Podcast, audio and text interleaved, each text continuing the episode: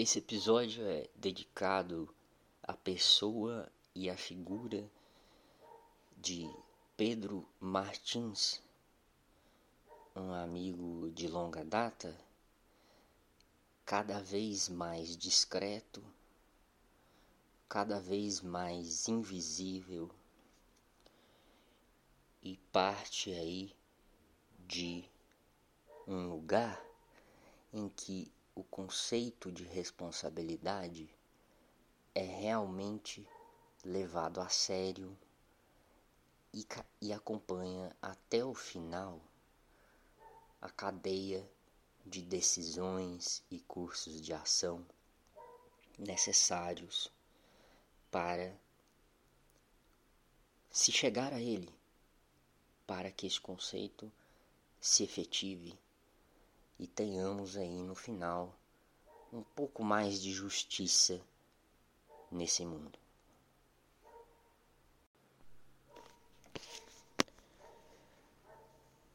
Oi. É, hoje eu vou é, traçar um paralelo com algo contemporâneo. Esse paralelo vai acontecer entre duas histórias as quais, aliás, eu gosto muito. Uma ficcional e outra real até demais. Uh, a mais real é a mais recente envolve pangolins e morcegos principalmente rotas de tráfico de pangolins. Mas vamos à história ficcional primeiro, para vocês entenderem como no final eu vou desfechar com um dos conceitos mais importantes é, da humanidade ou da humanidade em geral, não como a totalidade de grupo de pessoas, mas do que nos constitui humanos. O conceito de responsabilidade.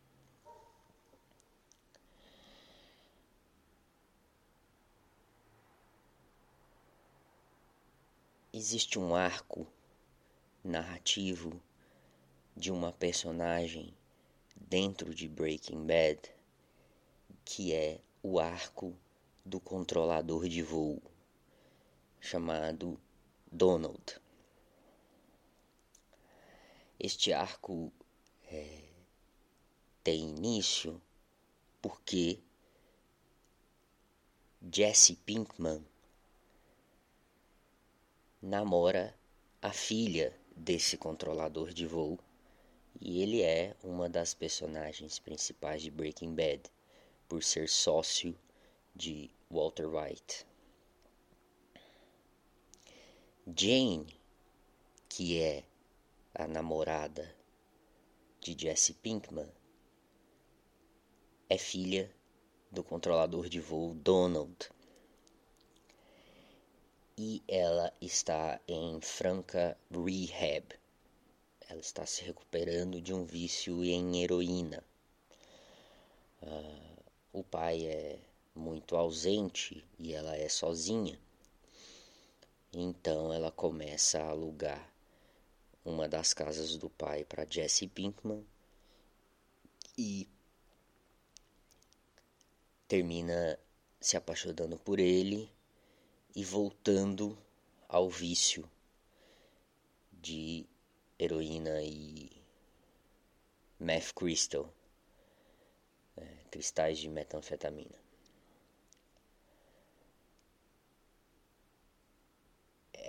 Este é o meu arco favorito de todas as séries, tirando alguns de Sopranos também que são é, moralmente pungentes até o talo do limite. O que acontece, é, vocês sabem, mas talvez não lembrem, é que é, Walter White, cioso do envolvimento de Jesse com a sua namorada Jane e cioso também da volta do vício, ainda mais reforçada por um amor que tornaria ele muito mais legítimo, sabe que Jesse está compartilhando seringa com a sua namorada. Em uma ocasião que eu não me recordo agora, Walter acaba invadindo a casa de Jesse e presencia uma overdose de Jane, a qual ele poderia remediar, porque Jane estava se sufocando no seu próprio vômito. No lugar de movê-la para o lado e assim ela não morresse, Walter é omisso e deixa com que ela morra no próprio vômito, para que Jesse, ao acordar, presencie aquilo e absorva toda a culpa pelo episódio. Uma vez com essa culpa absorvida, Walter tem ainda mais poder sobre Jesse, pois ele aparece como a, a única figura capaz de acolhê-lo diante de um fato tão intolerável como esse. Mas as coisas se agravam ainda mais. Por quê? Porque os autoristas de Breaking Bad leram Dostoiévski demais. E o que acontece é que com a morte de Jane, seu pai, Donald, retoma o hábito da bebida e entra em depressão absolutamente justificada por perder uma filha por overdose, uma situação que, aliás, deve ser reincidente nos Estados Unidos. Donald, exposto à morte terrível da filha, começa a vacilar nas operações do controle de voo aéreo de Albuquerque. A memória e a lembrança da morte da filha por overdose ficam reincidindo na cabeça dele até o ponto em que realmente uma tragédia leva a outra e Donald permite que dois aviões comerciais encontrem a mesma rota em Albuquerque e provoca uma colisão. Essa colisão termina por matar 167 pessoas e os detritos explodem e espalham em toda Albuquerque um dos detritos cai na casa de Walter White. E ele é um ursinho de pelúcia com o qual Walter vai se apegar à esfera do olho desse ursinho. Porque é muito emblemático, né? É você só você saber que na cadeia de causas que levaram a um acidente de avião, você participa ao se omitir de uma morte evitável por overdose da filha desse controlador de voo. Estamos aí em território em que a exploração e a representação da culpa é ímpar e só se mede mesmo com os temas e a, o trabalho todo desenvolvido por Dostoiévski também quanto à culpa. Bom, esta é a primeira história. Vamos à segunda e no fim eu apresento finalmente por que, que eu vou contar essas duas histórias. Qual é a interpretação?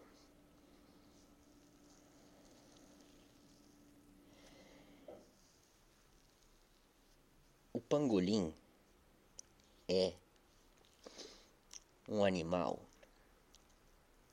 cujos fins são medicinais e de iguaria no consumo. As rotas de tráfico do pangolim são asiáticas e africanas. O pangolim é tido como um, uma das partes da cadeia que levou ao salto viral e à mutação do coronavírus ao ponto dele conseguir entrar em células propriamente humanas. Mas não é só o pangolim, mas também o morcego morcego cabeça de sapato. É, não, morcego cabeça de cavalo, horseshoe bat. A, a questão é mais complexa porque a parte de acoplamento do coronavírus que se liga à célula humana, ou seja, a chave, vamos dizer, é do pangolim. Está presente no vírus que o pangolim carrega, no tipo de coronavírus que ele carrega. O restante todo é do morcego. Então, a narrativa pode ser simplificada ao máximo, e isso é importante, porque a, as semelhanças genéticas são muito altas. Se eu não me engano, é 97% e alguma coisa da, da parte do acoplamento e 94% é, do restante, é, respectivamente, para o pangolim e o morcego. Então, diante desse, dessas evidências, enfim, é, incontornáveis, algum pangolim da Malásia, porque este foi o que foi encontrado com a parte proteica que liga a célula humana, foi traficado até a China. E esse pangolim, em algum momento, travou contato com um morcego e se contaminou pelo morcego,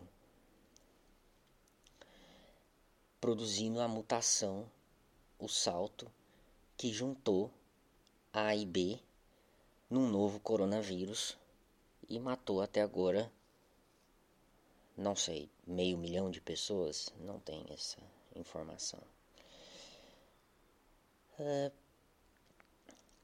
meu ponto é que necessariamente há um pangolim zero e há um morcego zero. Não tem como ser de outro modo. E aí nós estamos nos aproximando já é, do que eu considero o fato mais aterrorizante dessa história, que é os traficantes de pangolim, porque no caso realmente acho que até um pouco diferentemente do morcego, que era mais admissível, o pangolim ele é, é realmente fiscalizado por instituições é, de combate ao tráfico internacional de animais silvestres. Ele está, vamos dizer assim, na crista da onda, nos holofotes mesmo, por ser um animal é, que pode chegar a 40 mil dólares vivo. Logo, tudo isso se converge num mercado molhado, eles chamam de wet market na China, porque é tudo vivo e, enfim, aquele ecossistema aberrante tudo converge para este mercado e a primeira contaminação. Bom, meu ponto final já é que tanto para o controlador de voo quanto para o traficante de pangolim ou para o vendedor de pangolim ou para o vendedor de morcego a responsabilidade não pode ser extirpada.